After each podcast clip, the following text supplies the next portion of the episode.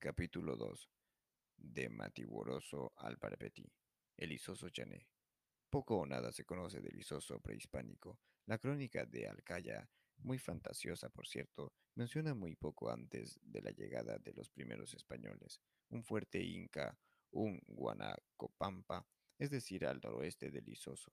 La misma crónica habla de la explotación de minas, de un cerro rico. En Saipurú, al oeste de nuestra zona por los incas, asimismo menciona un pariente del inca llamado Condorillo, nombre que será dado por los españoles de Charcas al río Parapetí en los siglos XVI y XVII.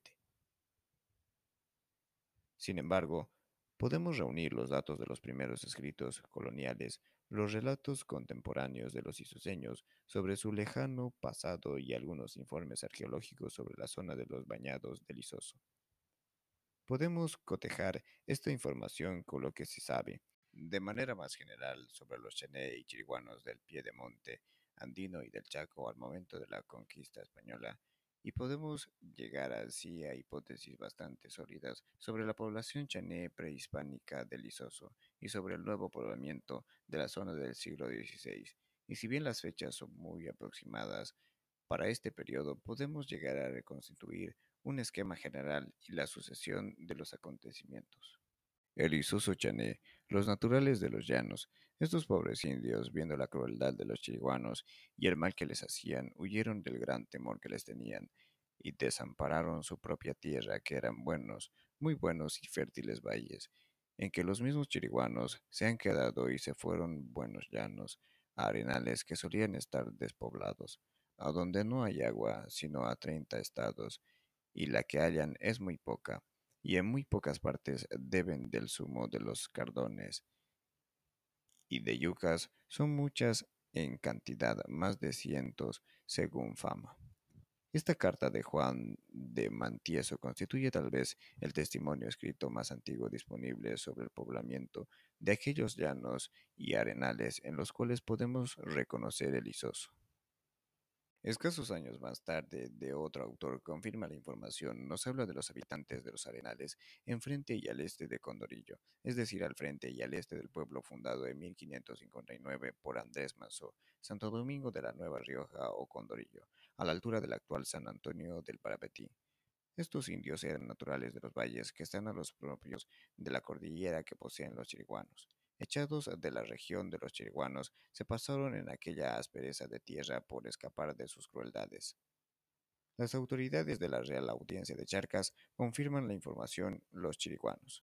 Echaron a los naturales de los llanos y de los lugares que tenían, en donde venían y ahuyentaban, y de miedo suyo recogieron a los llanos, tierra desesperada y enferma, en donde no hay agua. Audiencia de Charcas, 1922. Estos indios se multiplicaron en su nuevo territorio, agregan los testimonios. En 1564, sin embargo, eran pocos debido a las circunstancias de los españoles de Manso en busca de esclavos. Según algunos autores, los habitantes de los llanos eran en esta época amigos de miedo de los chiriguanos. Relación atribuida a Ruy González Maldonado 1965. Según otros, seguían siendo sus víctimas. A los indios de aquella parte de la cordillera de Condorillo, los dichos indios chiriguanos, les hacen la guerra, y a los que toman, que son los que ellos quieren por la gente doméstica, se los comen y tienen por esclavos para criarles sus hijos y otros servicios, y tienen carnicería pública de ellos. ¿Quiénes son estos naturales, estos indios comarcanos que habitan en los llanos? Viven, lo hemos visto, cerca del pueblo de una nueva Rioja, que confina con las montañas de los chiriguanos y con los llanos de los chanes. Lizárraga, 1968. En este pueblo se reconoce hoy a San Antonio del Parapetí o a sus alrededores.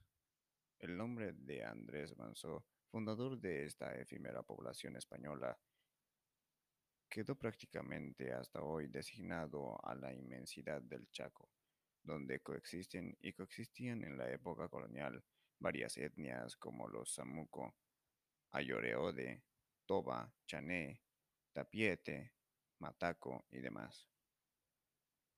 Sin embargo, la indicación de la Lizárraga es inequívoca y habla claramente acerca del actual San Antonio, de los llanos de los chaneses. Los oidores de la audiencia de Charcas también afirman que la zona donde los chiriguanos van a buscar esclavos es habitada de gran número de gente masiva y sin resistencia que se llama Chané. Audiencia de Charcas, 1992. De hecho, los llanos de los chaneses no son otros que los arenales del Bajo Parapetí. No es sino otro nombre del Isoso. Los mapas e informaciones posteriores son unánimes al respecto. Cosme Bueno en 1771 indica que, a la parte del sudoeste de la ciudad de Santa Cruz, al otro lado del Porapiti, hay algunos pueblos de indios chanés. Su territorio se llama Isojo. Mingo de la Concepción habla, a su vez, de los chanés del Isoso.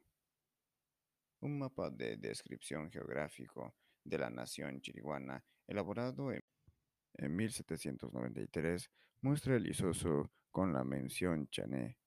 Y podríamos seguir multiplicando las referencias hasta Nordesquil, quien a inicios del siglo XX seguía hablando de los chané isoseños.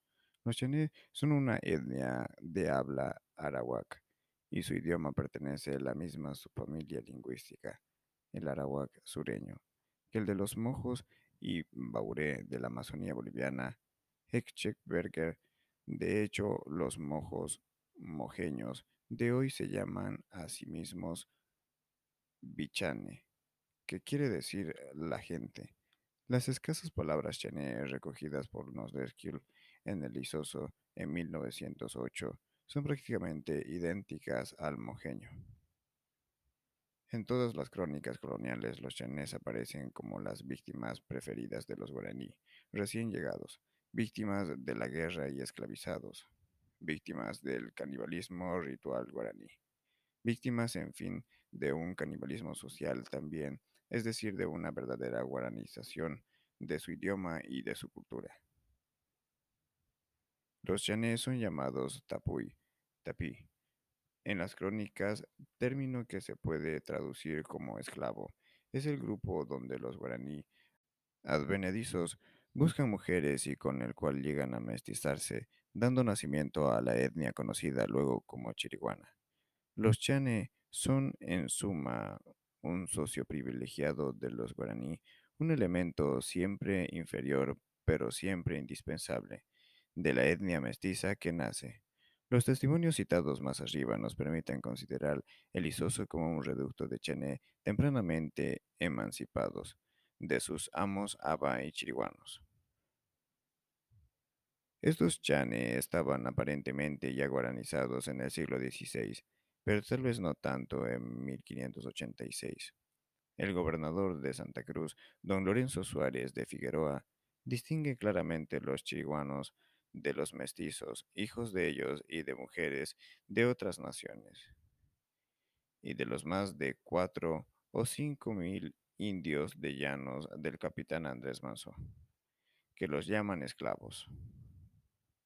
Diferencia entonces los mestizos o guaranizados de los chané de los llanos. Estos chané han huido, dicen Matienzo y los otros cronistas del siglo XVI, fueron liberados por buena conducta, dicen tres siglos después los misioneros franciscanos. Giannecini escribe, los parapiteños y los demás de la costa se disgustaron con sus parientes abajeños o de Isoso y entraron en abierta y sangrienta guerra ambas parcialidades. Los de la costa triunfaron de sus enemigos y los redujeron a dura y larga esclavitud, haciéndolos engordar para carnearlos y comerlos en sus fiestas bacanales. Después de muchas generaciones, los vencidos se habían aumentado en gran número y la esclavitud les era con natural. Pidieron ser emancipados y los consiguieron retirándose a poblar puntos distintos y lejanos de su cautiverio, llevando consigo el idioma y las costumbres de sus amos. La tradición recogida por Giannecini es algo confusa, por cierto, Primero habla de los abajeños que vivían entonces en el Isoso, luego dice que los mismos se retiran al Isoso. De la misma manera, indica que los abajeños eran una parcialidad chiriguana, sus parientes abajeños, y después que adoptaron las costumbres de sus amos. Pero el hilo conductor sigue el mismo, y es lo que nos importa aquí.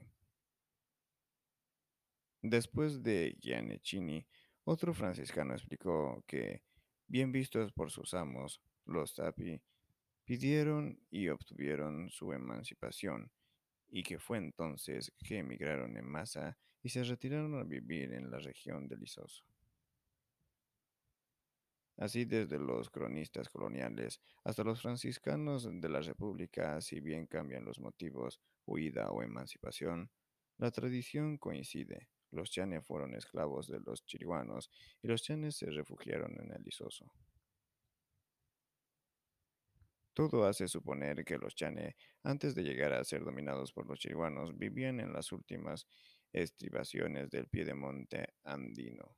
Los isoseños contaron a Dosesquil que primero había vivido en el curso superior de este río, el Parapetí, pero que fueron expulsados por un gran jefe.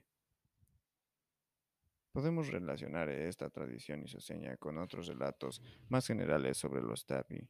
Según los misioneros franciscanos, antaño los chiriguanos vivían en los campos y los tapi hacían los cerros.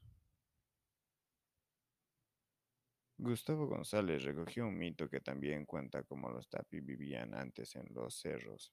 Estratificación social entre los que viven arriba. Los chiriguanos amos de los chané y los de abajo, es decir, los chané esclavos, que llaman cheilla, mi amo, a sus dueños. Finalmente, debo mencionar aquí otras dos versiones, ambas aisladas del poblamiento del Isoso. La primera es la Branislava Suski, según la cual los isoseños serían una mezcla de los chané con los tamacosi.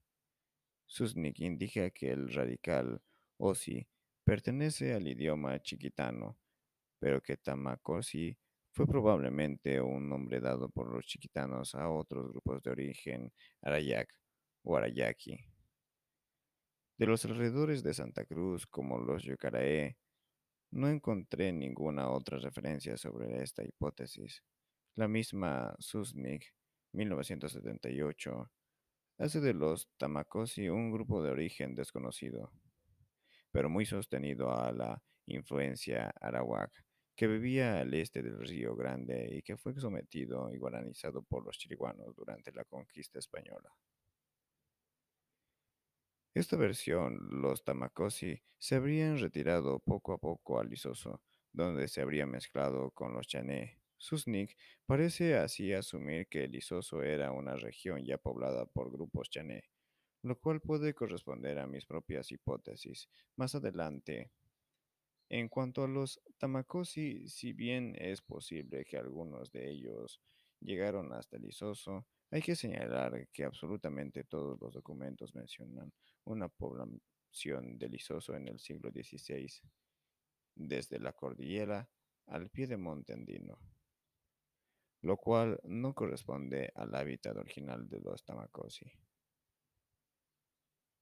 Otra versión absolutamente inaceptable desde el punto de vista de la historia, pero sí muy interesante para quien quiere recopilar historias, fue recogida por el señor Barba Hurtado de Charagua. Esta historia es la que cuenta que el hombre del río Parapetí, quien er- quiere decir donde se acabaron los pitis, siendo los pitis un grupo chiriguano empujado río abajo por los abad del Gran Parapetí actual San Antonio. Sin embargo, en el Gran Parapiti, después de esta hazaña, la familia de los jefes llegó a tomar demasiado poder y se transformó en una casa de privilegiados, autoridades sobresalientes y respetadas que descendían de autoridades distinguidas y no se les obligaba a trabajar. Estos jefes fueron expulsados río abajo hacia Lizoso por la tribu que se reunió para concertar la abolición de los privilegios. Del grupo de estos privilegiados descienden los isoseños. En cuanto a los pitis de río abajo, la historia no vuelve a hablar más de ellos. Esta versión comparte con las demás la oposición entre alto y bajo y subraya, como lo hace la tradición oral isoseña, el antagonismo entre el gran Parapiti y el isoso no menciona a los chané. Por el contrario, en vez de hacer en los isoseños unos esclavos, les describe como unos ex y ya desterrados, aunque se trata de un relato aislado que no menciona fechas, que no se relaciona con ningún acontecimiento históricamente comprobado y que sigue luego con episodios francamente fantasiosos. He querido citarlo aquí por dos razones. Primero porque recalca los privilegios y la casa de los jefes como una característica isoseña. Luego porque tendremos que volver sobre esta historia, mejor dicho, sobre esta historia de la historia, a propósito de acontecimientos más recientes en la capitanía isoseña. Sin duda, ellos son chanés. No puede ponerse en duda que el isoso lleve hasta hoy un marcado sello chané. Los isoseños no son más que chané encubiertos bajo una designación geográfica. Según Dembo y Paulotti en 1942, recientemente todavía Jürgen Riester encontró algunas personas ancianas que se declaraban chané en el isoso y a otro que hablaba todavía algo de su idioma original. En la actualidad, una comunidad como la de Guirapembi está reconocida por todos como más chané y de hecho Nordesquiol notaba que era en Guirapembi donde mejor se hablaba el idioma chané. Algunos abuelos de las comunidades de la banda este del río Parapeti, cerca del Guirapembi, emplearían todavía hoy algunas palabras chené, cuando la chicha alegra sus corazones. Antonio Méndez, Compares Hears, 1987. El capitán del Alto Isoso dice conocer también algunas palabras chané, enseñadas por su anciano de Guirapembi, guaranizado lingüísticamente y también en cierta medida culturalmente. El Isoso lo fue menos que los demás chané, quienes viviendo junto a sus amos chiriguanos llegaron prácticamente a confundirse con ellos. Hoy el idioma guaraní de los isoseños sigue siendo ligeramente diferente del de los aba. La pronunciación y la acentuación en algunas palabras varían. Es también probable que los secretos y el lenguaje propio del secreto de algunas fórmulas rituales incomprensibles hoy para la mayoría de los isoseños sean de origen chané. Ejemplos de estos secretos en Riester. Según Ortiz García, 2004, algunos nombres de comunidades como Tamachindi, Tamané o Coropó son probablemente chané. Fueron tal vez, como lo indica Nordesquiel, nombres de capitanes.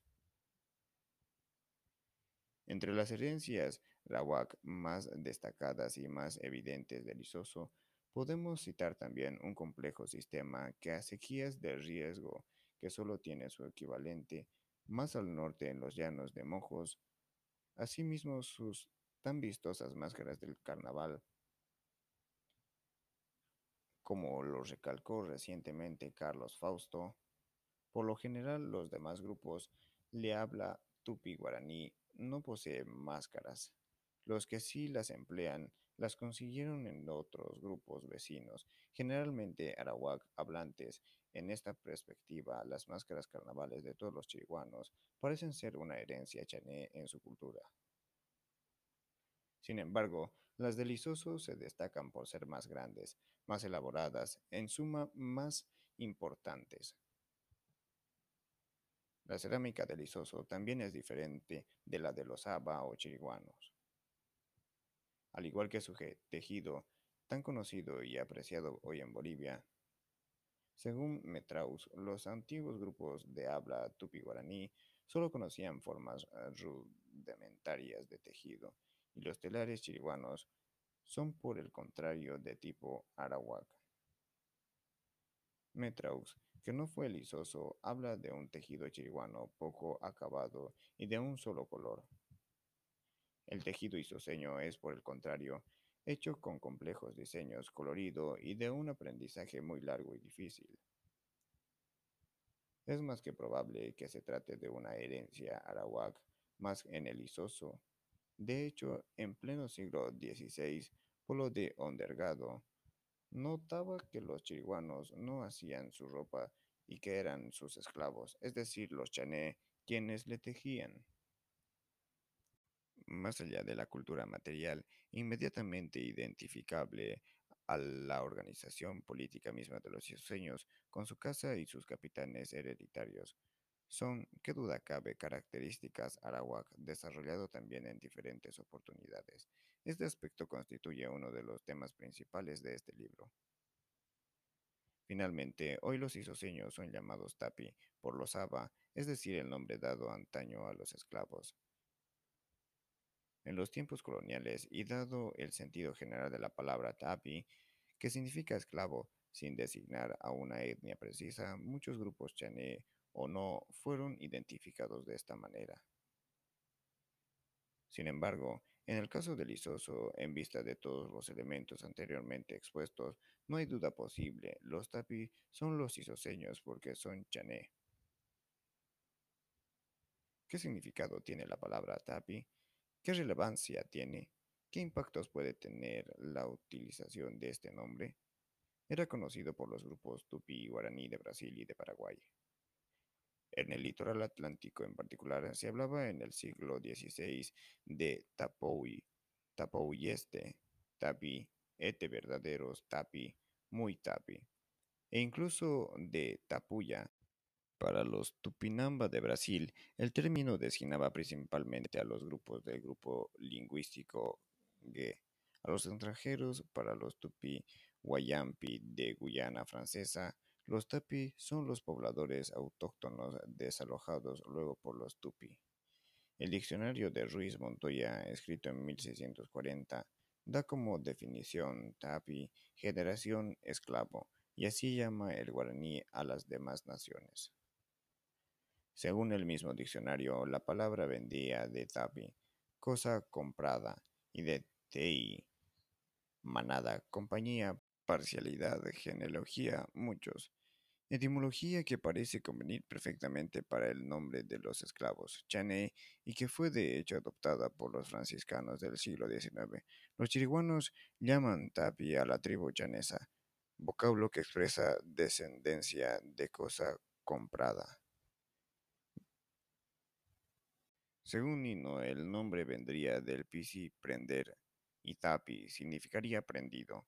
Tal vez otra interpretación sería posible y en todo caso tendría la preferencia entre los isoseños contemporáneos, ya que no hace referencia a una condición aún pasada de esclavos.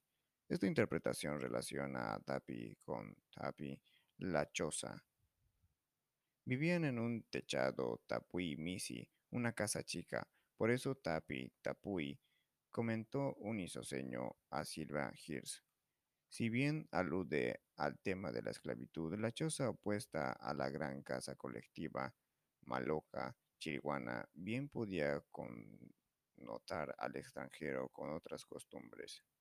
Para reforzar esta hipótesis, podemos citar el nombre dado por los chiriguanos en los siglos coloniales al grupo de los Tobasiocosi, Tapuy Miri, palabra traducida por esclavos de las casas chicas. Podría ser la explicación del nombre de chiquitos o chiquitanos dado luego a los Tobasiocosi y a sus vecinos del oriente boliviano, esclavos de las casas chicas o simplemente pequeños esclavos. Sea lo que fuere, y más allá de los intentos siempre arriesgados de interpretación etimológica, el nombre de Tapi existe Está registrado desde el siglo XVI y se aplica a los extranjeros, pero a los extranjeros inferiores a los esclavos. El tapi no son tobaya. Esta última palabra designaba a la vez, por ejemplo, para los grupos tupinamba del litoral brasileño, al cuñado y al enemigo. Pero el enemigo de mismo idioma, de misma cultura, al enemigo igual en estatus. En el Chaco, el nombre fue aplicado por los chiriguanos a los grupos Guaycuru, que más temían los Toba. Los Tapi tampoco son Ñanaigua, no son los que viven en los bosques. traducción literal de ñanaigua, ni son considerados como salvajes. He dedicado hace poco unas páginas al problema ñanaigua. Quisiera simplemente aquí resumir los datos pertinentes para entender este nombre en el contexto isoseño. Fueron dos los grupos étnicos llamados ñanaigua o yanaigua en el Isoso y tenemos referencia de ambos en el siglo XIX. Fueron los Tapiete y los Ayoreode, es decir, los grupos totalmente diferentes. Los Tapiete son, según la opinión más admitida, un grupo de origen mataco, posteriormente guaranizado como lo fueron los Chané. Su nombre es sino un superlativo del de los Tapi, Tapiete, verdaderos Tapie, muy Tapi, en cuanto a los Yaroede, pertenecen a la familia lingüística Samuco. Algunos tapiete vivían en el siglo XIX cerca de las comunidades isoseñas. Los Ayoroede aparecieron en la zona al parecer al finales de este siglo y hoy. El nombre de Ñanagua se aplica en el Isoso exclusivamente a ellos. Ambos grupos nómadas eran llamados también Tirumbae o hombres sin tiru sin túnica por los isoseños. Yanekchini, nombre que los hispanohablantes tradujeron casi literalmente como en pelotos, ambos grupos fueron también llamados Siriono por los blancos, nombre que posteriormente fue adoptado por los propios isoseños.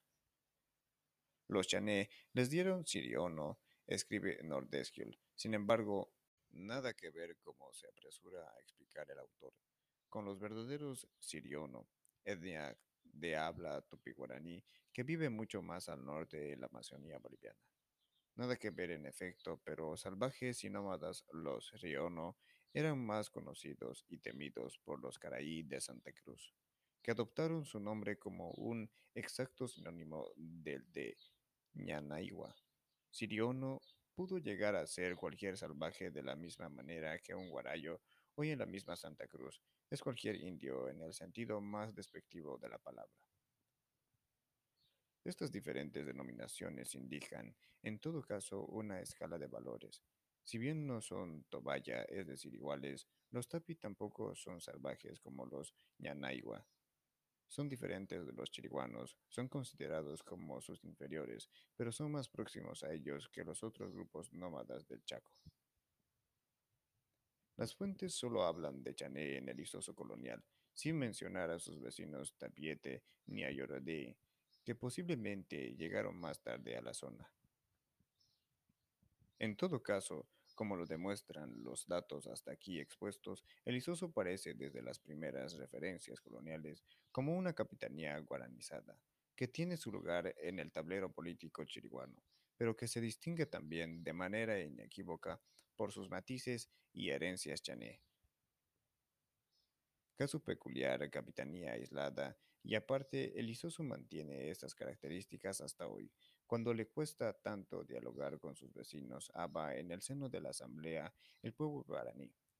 En esta perspectiva, no comparto la opinión de Terry Sainz cuando sostiene que las distinciones actuales entre Aba, isoseños y siembas son algo artificiales. Por una parte, esta proliferación de nombres ciertamente expresa el malestar existe a la hora de hablar de una identidad étnica chiriguana o guaraní. Por otra parte, sin embargo, traduce unas diferencias y particularidades sentidas por todos los chiriguanos en la actualidad, y más aún en el caso del Isoso. La duda persiste en torno a la validez de la inclusión del Isoso en el conjunto chiriguano o en la asamblea guaraní.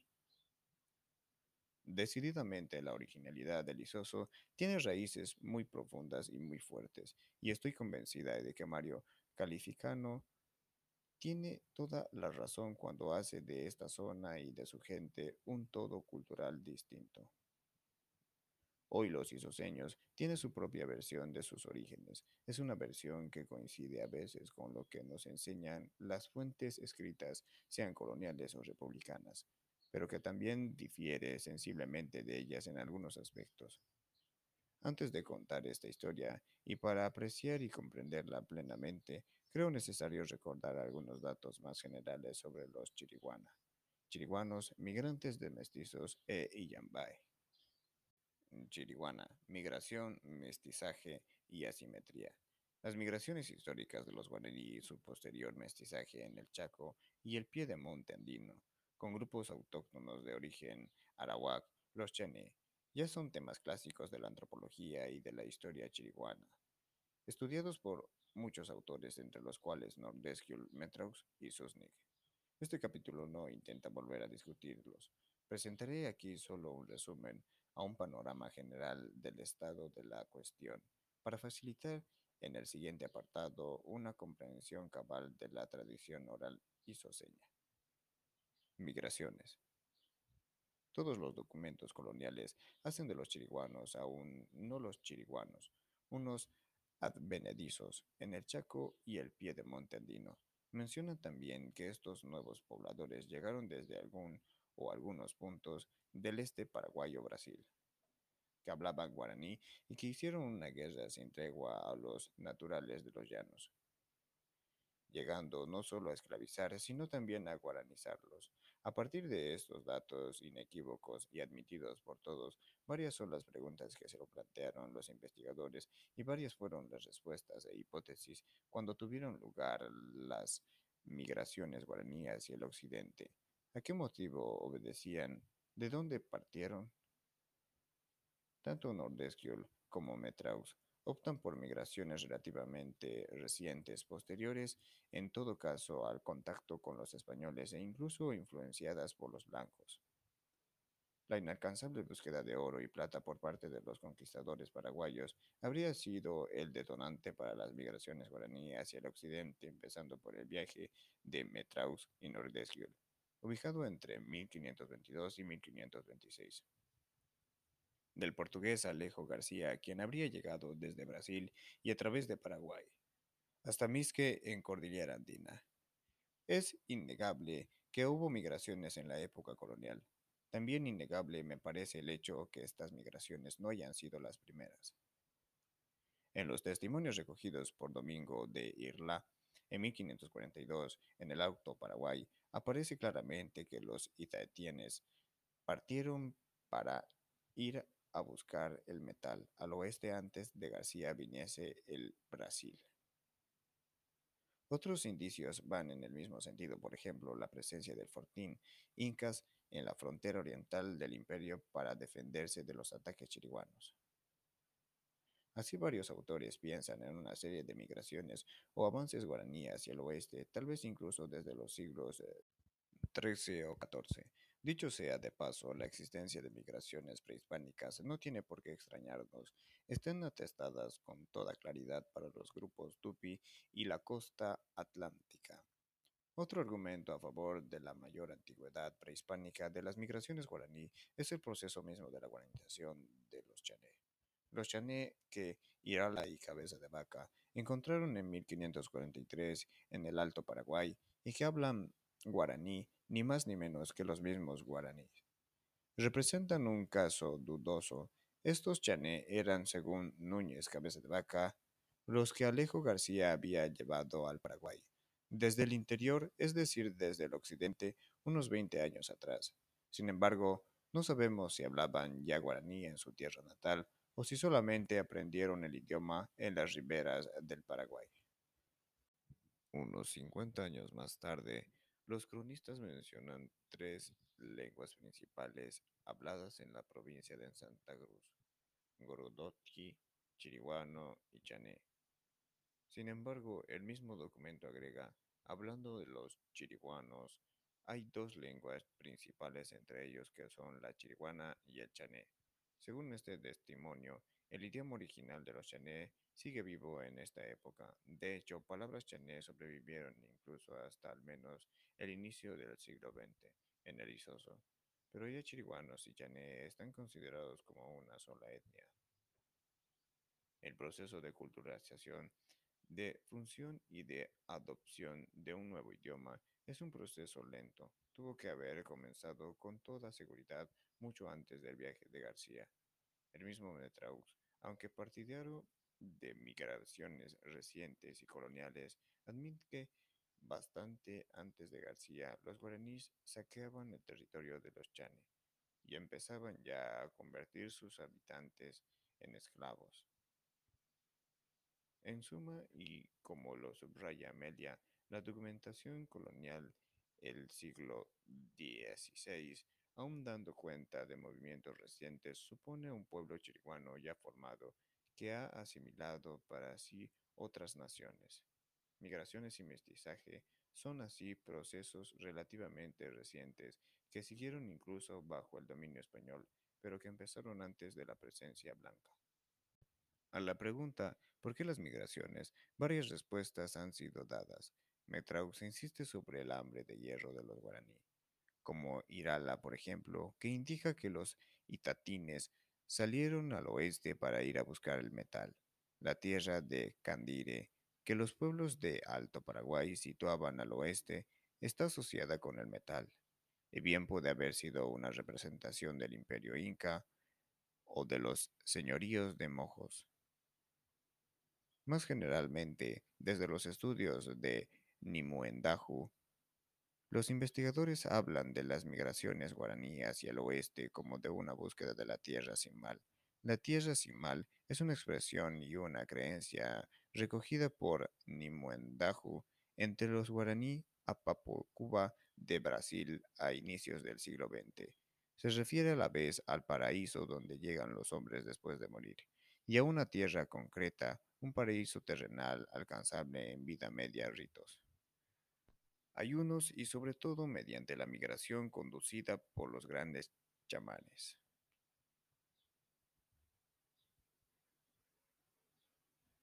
Entre los tupi de la costa brasileña, los europeos recogieron en el siglo XVI varios relatos sobre una tierra de delicias que bien podría relacionarse con la tierra sin mal o una versión local de ella. En el caso de los chiriguanos o pocos investigadores han asimilado la tierra sin mal a Candire, más allá de la significación religiosa y mística de la tierra sin mal. La interpretación política que le dieron Pierce y Helen Clastres es bastante conocida. Según estos investigadores, las migraciones respondían a una situación de crisis política en las mismas comunidades guaraní. Contra el surgimiento de jefes poderosos y autoridades, contra el surgimiento de un Estado, grupos enteros habrían preferido migrar y desaparecer en un movimiento centrífugo, impidiendo así el establecimiento de un poder centralizado. Estos grupos estaban conducidos por los grandes chamanes, en lucha abierta contra los jefes o Umburubicha. Mencioné ya esta tesis en el primer capítulo de este libro, y tendremos que volver sobre ella, pues fue utilizada por Sainz en particular para explicar muchas facetas de la política chiriguana. Otros autores no comparten la visión política de la tierra sin mal. Para Amelia, 1995, la tierra que buscaba las migraciones era simplemente una tierra virgen y fértil, apta para cultivar y escapar de las hambrunas. En el caso de las migraciones coloniales, finalmente otros motivos pueden ser evocados. Seguir a los conquistadores de Asunción en su afán de llegar al oeste y a las fuentes de metal, o por el contrario, escapar de estos mismos españoles y de la servidumbre. Es probable que diferentes motivos se hayan entrelazado para justificar cada migración particular. Si de tierra sin mal se trata, todo depende en definitiva del mal del que pretendían huir los migrantes, y que con seguridad han podido variar según los grupos y las épocas, sin jamás quedar reducido a una explicación única. Queda por resolver la incógnita de dónde salieron las migraciones. Dos hipótesis existen, que no son forzosamente contradictorias, Paraguay y Brasil. Según Nino, a inicios del siglo XX, los más jóvenes entre los chiriguanos decían que sus antepasados habían llegado de Paraguay, pero los más ancianos hablaban por el contrario de Brasil. La tradición oral contemporánea de los isoseños, más adelante, es asimismo ambigua en Matiguoroso. Dicen nombre asimilado, sin más, al Mato Grosso actual, existía un inmenso río tan ancho que no veía al otro lado. Este río podría ser el Paraguay, pero también el Atlántico. Que Paraguay haya sido al menos uno de los lugares de origen de los migrantes es innegable como lo demuestran los ejemplos de los itatines y de las migraciones coloniales. El Paraguay mismo. Sin embargo, diferentes puntos de origen parecen probables. Ruiz Díaz de Guzmán indica, en efecto, tres rutas seguidas por los migrantes. La del norte llegando a la actual Chiquitanía habría sido el camino seguido por los itatines. La del centro a través del Chaco Boreal y la del sur viendo el río Pilcomayo. Fueron las que siguieron los chiriguanes de la cordillera. Pero de otras informaciones se desprende también que Brasil ha sido otro punto de partida de las migraciones. Su origen, en principio, de los chiriguanos, dicen que es la costa de Brasil y ha ido extendiéndose por muchas partes en provincias, poblando donde hay mucha gente para ejecutar su crueldad natural contra el género humano. Buscando indicios en la lengua, Dietrich nota que el idioma chiriguano es más próximo al tupi Brasil que el guaraní paraguayo. A favor de esta tesis que agrega un elemento tupi a los chiriguanos, debemos mencionar que generalmente fueron los grupos tupi quienes ubicaron a su tierra mejor, hacia el occidente, mientras los guaraní de Paraguay la situaban al este. Hace una década propuse la costa de Santa Catalina en Brasil como uno de los puntos de origen de las migraciones. Los antepasados de los chiriguanos, o al menos algunos de ellos, habrían sido los guaraní cario del litoral atlántico, grupo fuertemente tupinizado por sus vecinos del litoral. Haré entonces mía esta conclusión de Dietrich. No hay que pensar en absoluto que los futuros chiriguanos emigraron única y exclusivamente del territorio del Paraguay sino que es muy probable que provinieran también de las regiones más orientales que hoy se hallan en los estados brasileños de San Pablo y Santa Catalina. Es gente muy soberbia, pocos numerosos, como lo indica todas las fuentes coloniales, los migrantes recién llegados al Chaco y al pie de monte andino se mezclaron desde un inicio con los grupos autóctonos encontrados en el camino. Una primera constatación en cuanto a este mestizaje, si tomamos en cuenta la existencia de diferentes lugares de origen de los migrantes, las tres rutas mencionadas por Díaz Guzmán, y en consecuencia la existencia de diferentes grupos de origen, los chiriguanos coloniales eran primero mestizos de guaraní con guaraní. Podemos agregar mestizos de guaraní con tupi, los cario de Santa Catalina, o guaraní tupinizados, mezcla o contactos que en todo caso constituyen antecedentes nada desdeñables para favorecer el posterior mestizaje con los chané. Los migrantes guaraní encontraron en el Chaco y el pie de monte andino muchos grupos diferentes, Toba, Samuco, futuros chiquitanos, etc., con quienes se enfrentaron o a veces comerciaron. Con los chané de habla arawak, la relación que construyeron fue mucho más fuerte más esencial.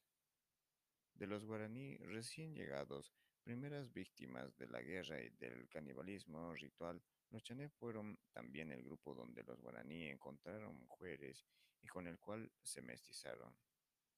Tomando en cuenta este proceso es que propuse con Seins hacer los chiriguanaes. Guana, siendo el nombre que lleva los chanes más orientales, aún imponiendo el idioma guaraní a los chané, la sociedad chiriguana que nace es entonces mestiza, tanto guaraní como chané, pero también es una sociedad fundamentalmente desigual en su estructura, donde el elemento guaraní domina políticamente hablando al elemento chané, alter ego. El chané es un elemento esencial y necesario de la etnia que surge pero un elemento siempre inferior, siempre tapi. Esta asimetría fundamental relaciona dos términos, guaraní y chane, que juntos constituyen un todo, los chiriguanos, representando a su vez por el término superior de la pareja, en este caso el término guaraní, pues los chiriguanos se declaran aba y hoy guaraní, Se trata de una asimetría Dumontiana, si se quiere Dumont, 1966, que caracterice como una asimetría dentro de una pareja y que constituye una de las primeras representaciones de la ideología del Iyambae sin dueño. En efecto, son varios los significados que podemos descubrir en la época misma de la formación de la etnia chiriguana. Para el concepto de Iyambae, una primera interpretación es la de Sainz, que retoma resueltamente las tesis de Pierre y Helen Craster sobre la sociedad contra el Estado. Sainz reunió en su último libro un sinfín de testimonios coloniales que muestran una ausencia casi total de poder político autoritario y coercitivo en las comunidades chiriguanas. No hay entre ellos superior. Según Yáñez, en 1595 es cada uno en su casa absoluto señor, sin respetar a nadie, ni tiene capitán general a quien acudir. O también no tiene rey ni cabeza conocida. Hay caciques por parcialidades a los cuales obedecen poco fuera de la guerra, según Ruiz Bustillos en 1614. Una crónica de inicios del siglo XVII dice, es gente muy soberbia y muy ingrata, y a cada indio chiriguana es rey porque a ninguno reconoce a otro superioridad. Rey porque no tiene jefe, y ya porque Iyambae, el sin dueño, es verdaderamente en esta perspectiva una negación al mismo tiempo que un rechazo contra el dueño, o en las palabras de Clastres y Sainz contra el Estado, como lo vimos a partir de este sentido de Yambae, Sainz interpretó las guerras chiriguanas y la de Kuruyuki en particular, sin negar totalmente esta interpretación del término. Veremos más adelante que puede tener mucho matiz. Iya e Iyambae, el chiriguano lo es también en esta época en el ámbito de sus relaciones exteriores con otras etnias. Mira con el mayor desprecio a todas las etnias vecinas, dice Cosme Bueno en 1771. Es gente superiorísima, todas las naciones dicen ser sus esclavas, escribe Lizárraga. Mucho más tarde la misma ideología está en escena. El chiriguano se considera miembro de una raza nobilísima con respecto a las demás tribus que desprecia. Las únicas excepciones a este soberbio y etnocentrismo son por una parte los blancos que reciben un trato bastante diferente y por otra parte los toba vistos como gigantes y muy temidos. Contrapuesto con estas excepciones, el paradigma de la nación respetada es por supuesto el chané. En este caso, como lo hemos notado, el tapi esclavo es el exacto opuesto del Iyambae sin dueño. Si los chiriguanos son Iyambae, es porque son Iya de sus esclavos. La estructura asimétrica que funda la sociedad chiriguana se asemeja a la que reguló más al este las relaciones entre los Imbaya Guaycurú y sus esclavos guana. También Arawak parece en todo caso bastante alejada del modelo guaraní más igualitario donde el enemigo privilegiado es el Tobaya, el igual y no el tapi inferior. Como lo descubriremos más adelante, esta estructura asimétrica parece más bien tener raíces arawak. En otras palabras, y así como pudo ocurrir con los Ambaya, o los Guana, los guaraní recién llegados tomaron en lugar casándose con ellas de las antiguas élites chané, adoptando así la estructura jerárquica arawak, pero tornándola a su favor. Sin embargo, lo que quisiera subrayar aquí es que esta estructura arawak fue tal vez puesta, en el caso de los chiriguanos, al servicio de una ideología netamente guaraní, al servicio del complejo profético que buscaba a Candire o la tierra del metal. Los chané están en este efecto estrechamente relacionados con Candire en las primeras crónicas. Son los señores verdaderos del metal. Están descritos como los principales intermediarios en el comercio del metal. En este sentido, llegar a dominar a los chané pudo haber sido para los migrantes advenedizos una manera de dominar el comercio del metal y de acercarse a Candiré. La tradición oral isoseña menciona como motivo de la migración la voluntad de escapar de la esclavitud. Si las migraciones buscaban a una tierra sin mal, también fueron en pos de una tierra sin dueño, que encontraron paradójicamente tomando el control de la sociedad jerárquica de los chané.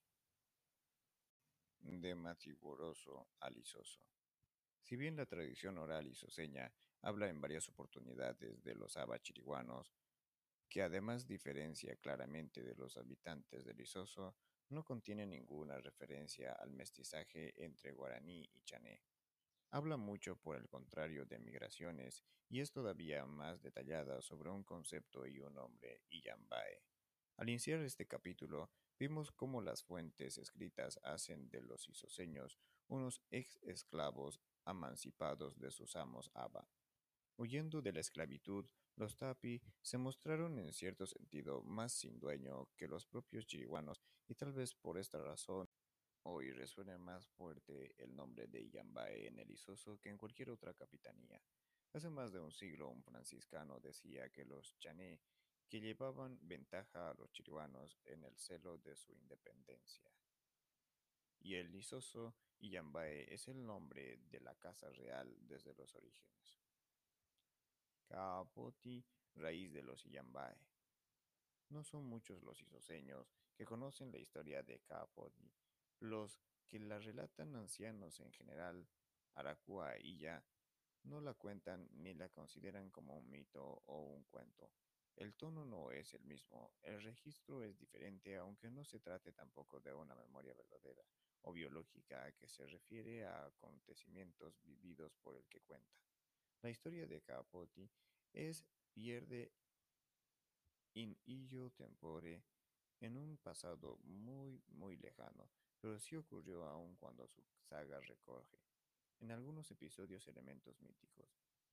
Me basaré para contarla aquí en versiones recogidas en 1996 por el proyecto de mapeo comunitario de la CABI y en 1998 por el proyecto de educación ambiental de la misma CABI.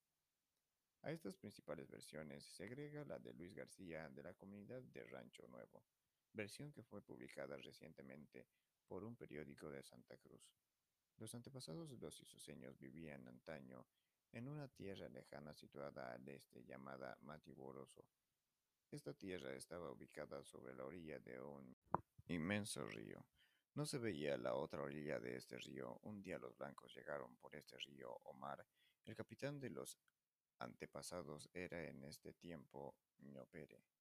Apenas llegados los caraí, quisieron esclavizar a los antepasados y hacerles trabajar como peones.